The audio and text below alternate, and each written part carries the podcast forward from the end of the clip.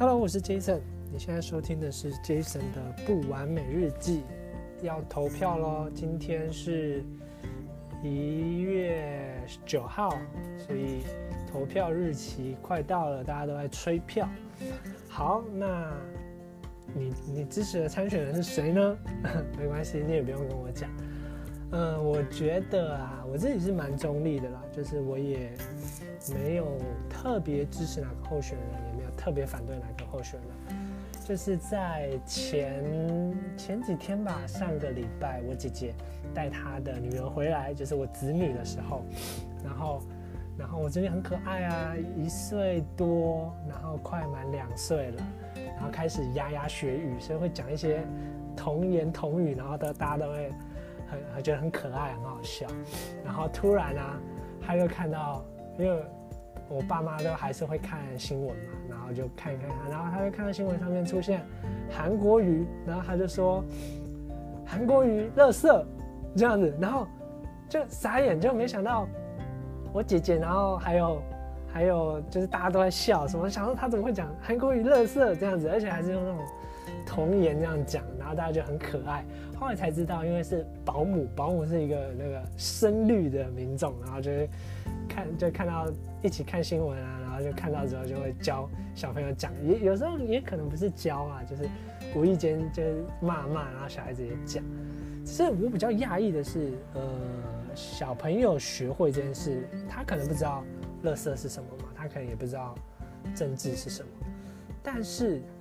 小朋友当他在六岁之前，都是用呃观察来学习任何事情，所以当他在家里在家人面前讲出这种比较呃极端的话的时候啊，我们就讲直接一点。当他讲出韩国语“乐色”这种东西的时候，他会观察他身边的爸妈跟身边的人是怎么样的表情，然后发现大家都在笑的时候，他会觉得他做对了一些事情，你懂吗？所以他接下来就会一直在。重复这些事情，因为他觉得得到这件事情是让人家认同的，会让大家笑的，他会得到大家的注意力。那这是政治上的事情，因为刚好可能也许是一家人都支持同一个政党。但是那时候我听到的时候，我是蛮惊讶的，然后我也蛮蛮傻眼的，我就马上说他怎么会讲这种话这样子。然后我姐就说啊，可能是保姆教他的什么的，然后也是笑笑的。然后可是我觉得。不可以这样子，我觉得蛮严肃的，因为姑且因为我我没有任何政治立场嘛，但是我觉得也不应该去批评任何一个一方，但是呃，有可能你有支持某块某个政党的，我比较想到是比较长远的东西，因为这个确确实实是一个不好的语言，甚至它是一个霸凌的行为，就是一群志同道合的人聚在一起讲一个你觉得。呃，理念跟你不合的人的坏话，或者是人身攻击，他确确实实是一个霸凌的行为。当他我侄女他在两岁的时候做出这样的行为得到认同，那他长大在他求学阶段的时候，他也会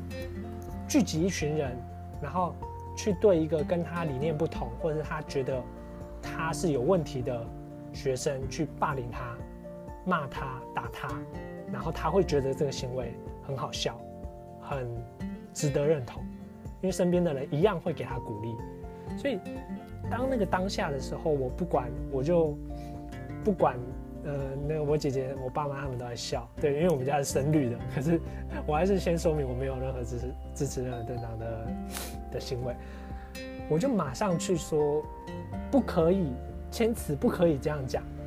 可是我姐姐说啊，没关系啊，他只是开玩笑，他也不懂，我就说。不行，不能这样讲，这样是不对的。我就说不能这样讲，我说顺便也刚好教育我姐姐，因为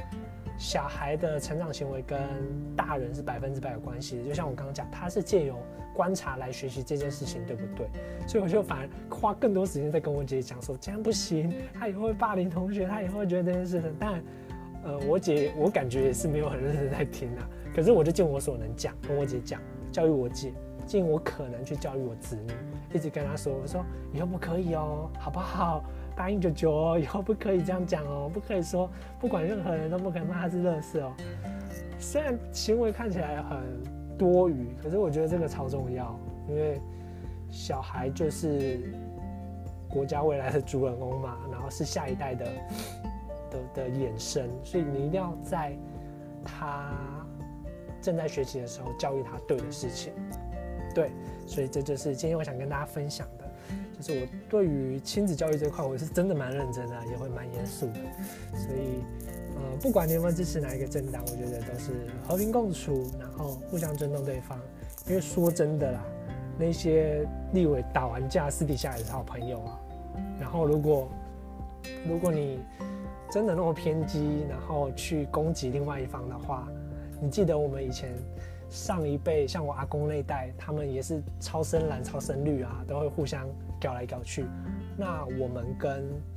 我们那个阿公那代不理性的民主有什么不一样？我们自诩为民主，我们就要尊重每一个人投给谁，甚至他不投票，我们都要尊重对方，这才是真正的民主，对吧？好，我是杰森，那期待下一集跟你相会喽，拜拜。